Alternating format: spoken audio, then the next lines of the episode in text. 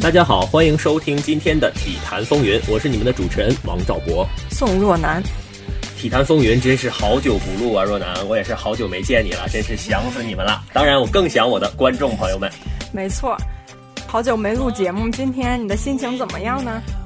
其实心情还是不错的，因为这么久没录了，其实我一直在准备我们今天的稿子，而且这个稿子已经准备了好几期了，终于今天可以拿出来啊，跟大家谈一谈我们最近的一个体坛的情况，我也觉得也是不错的啊。好了，那么废话不多说，我们就进入今天的正文。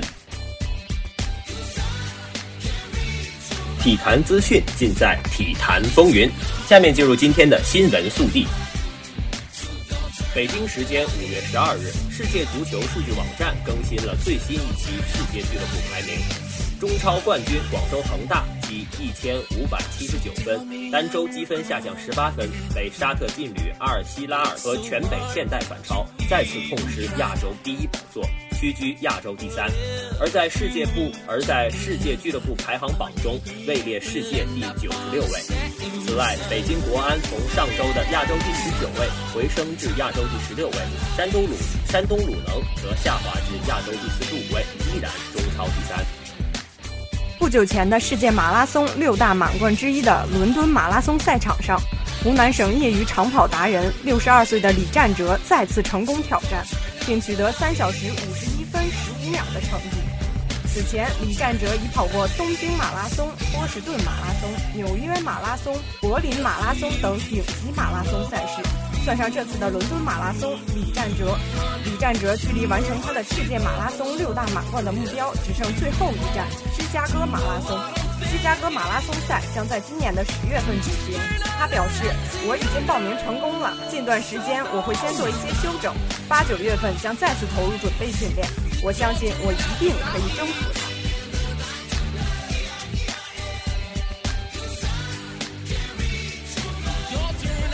北京时间五月十二日，NBA 季后赛继续进行，勇士客场迎来与灰熊半决赛的第四场争夺。全场打完，勇士一百零一比八十四大胜灰熊，将系列赛总比分扳成二比二比一。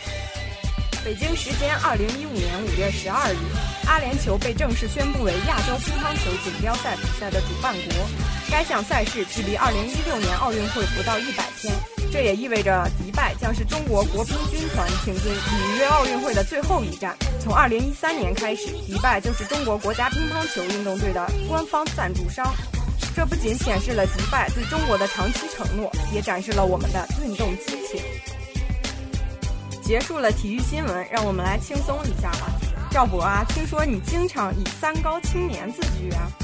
三高青年，你是夸我还是骂我呀？哪三高啊？高血压、高血脂还是高血糖？当然不是了，不是说个头高、智商高、颜值高吗？哦，原来是夸我呀，那是当然的了。啊，既然这样，那我来考考你吧。我听说在中国有一个非常励志的名字，当年他唱红了一首叫做《青藏高原》的歌。当所有人都觉得他可能会消失在我们世界里的时候，突然他又在奥运会出现了，拿了一个跳水的奥运冠军。当所有人都以为这一定是他人生的巅峰的时候，他又站在了网球的赛场上，拿了好几个大满贯。赵博啊，你来猜猜这是谁呀？你也太低估我的智商了，这还用猜吗？这么曲折的人生经历，这么辉煌的成就，当然是我们中国的传奇人物李娜了。哎，若楠啊，你平时不是就非常的喜欢网球吗？那我觉得你应该对网球特别了解呀。那你对李娜了解吗？李娜呀，那当然很了解了。我是娜姐的铁粉了，当然对她十分了解。下面让我带大家走进李娜这个女子网球界的传奇。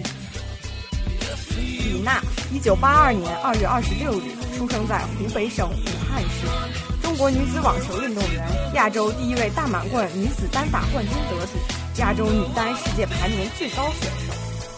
二零一二年福布斯全球百大名人榜公布，李娜作为唯一入选的中国人，排在第八十七位。福布斯名人榜以收入和媒体曝光率做标准评判，名单富含了影视演员、电视名人、模特、运动员、作家、音乐家和喜剧演员。运动员中排名最高的是高尔夫天王伍兹，排第十二位。作为中国体坛大姐大的李娜，又一次证明了自己的影响力。她其实很爱国。李娜在如今的中国是一个如雷贯耳的名字，无数孩子学习的榜样。天生率真、敢作敢为的李娜，从来都是媒体的焦点。法网的夺冠更是让她被所有人放大，拿着显微镜观察。其实，李娜的爱国心再无需向任何人证明。她把中国女子网球队带到过联合会杯世界一组半决赛的高度。她参加过两届奥运会，并打进过单打的四强。她为中国网球队摘取过亚运会的金牌。她在世界大学生运动会上一人独取三金，让世界注意到了中国的网球力量。二零一零年青海玉树地震，李娜一人捐出了近五十万元的巨款。要知道，当时她一年的比赛奖金也不过几百万而已，刨去昂贵的训练费用，自己已是所剩无几。而李娜一步一步以自己微薄的力量，在扭转着外国媒体眼中中国运动员根深蒂固的形象。在西方人看来，他不再是一个只为了金牌而穷尽一生不求回报的传统中国运动员。他有血有肉，谈笑风生，风趣幽默。他的每一次出现，都是中国网球形象的最好代表。他推动了中国网球。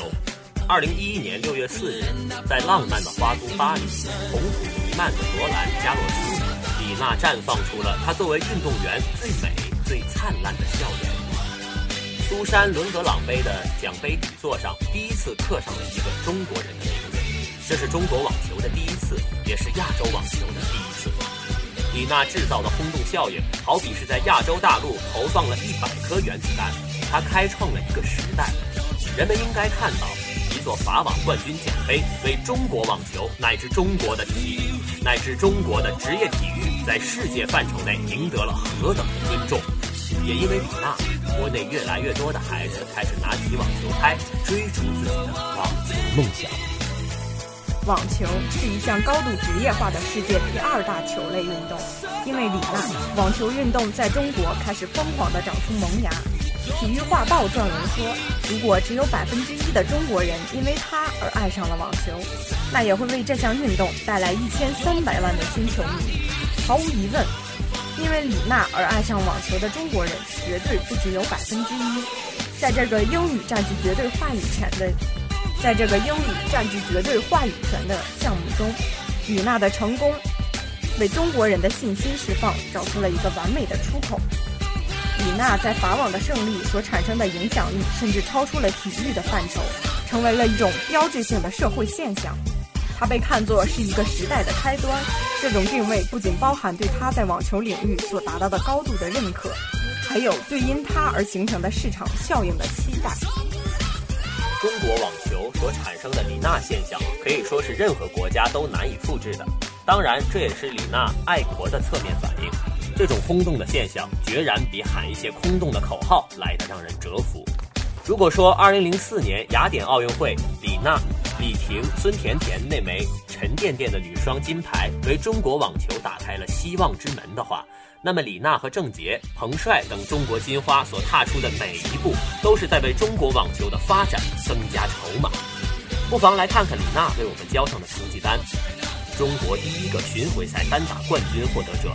中国第一个大满贯单打八强，中国第一个大满贯单打冠军和亚军，中国第一个世界前十，中国第一个世界前五，中国第一个有资格参加年终总决赛的单打选手。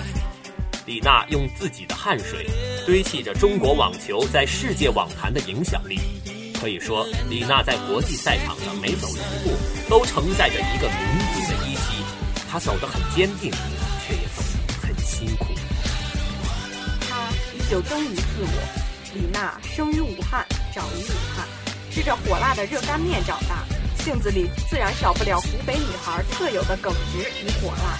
辣是一种个性，也是一种坚持。在李娜的性格里，最不缺少的就是坚持。在法网创造了传奇式胜利之后，李娜的状态一落千丈。在之后的八站比赛中，李娜只赢下了其中的六场。体育评论员给李娜总结了一句话：“对于李娜而言，这个无比起伏的一年，过山车一样起起伏伏。”球迷往往都是如此，在经历过希望重重衰落后，往往不敢重新抱以期待。至于李娜，也是如此。在九零后疯狂窜升的职业女子网坛，李娜真的已经算是老将了。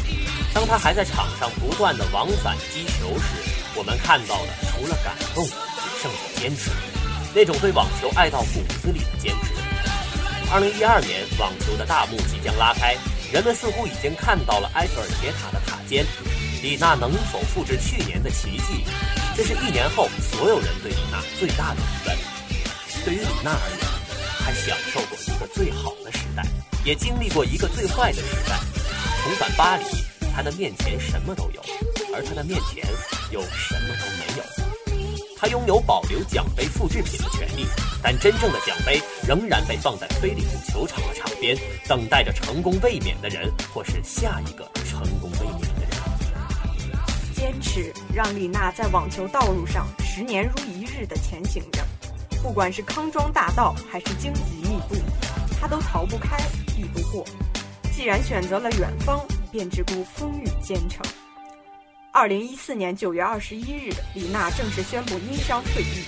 在同媒体交流的半个小时里，李娜几度落泪。对于退役，李娜称自己是在最好的时间和大家说再见。这一次，她用简短的几句话让全世界为之震惊。她说：“她要退出这个球场了。”但是以我们多年的经验来说，我们觉得这可能又是她另一个新的开始。也许要经过时间的沉淀，人们才会真正了解爱国者所付出的努力，并对此心存感激。而至于李娜，梦想始终存在着新的高度。当一个梦想完成以后，新的梦想将会支撑起下一片天空。感谢导播李翠，我是主播宋若楠，我是你们的主播王兆博。下一期的同一时间，我们不见不散。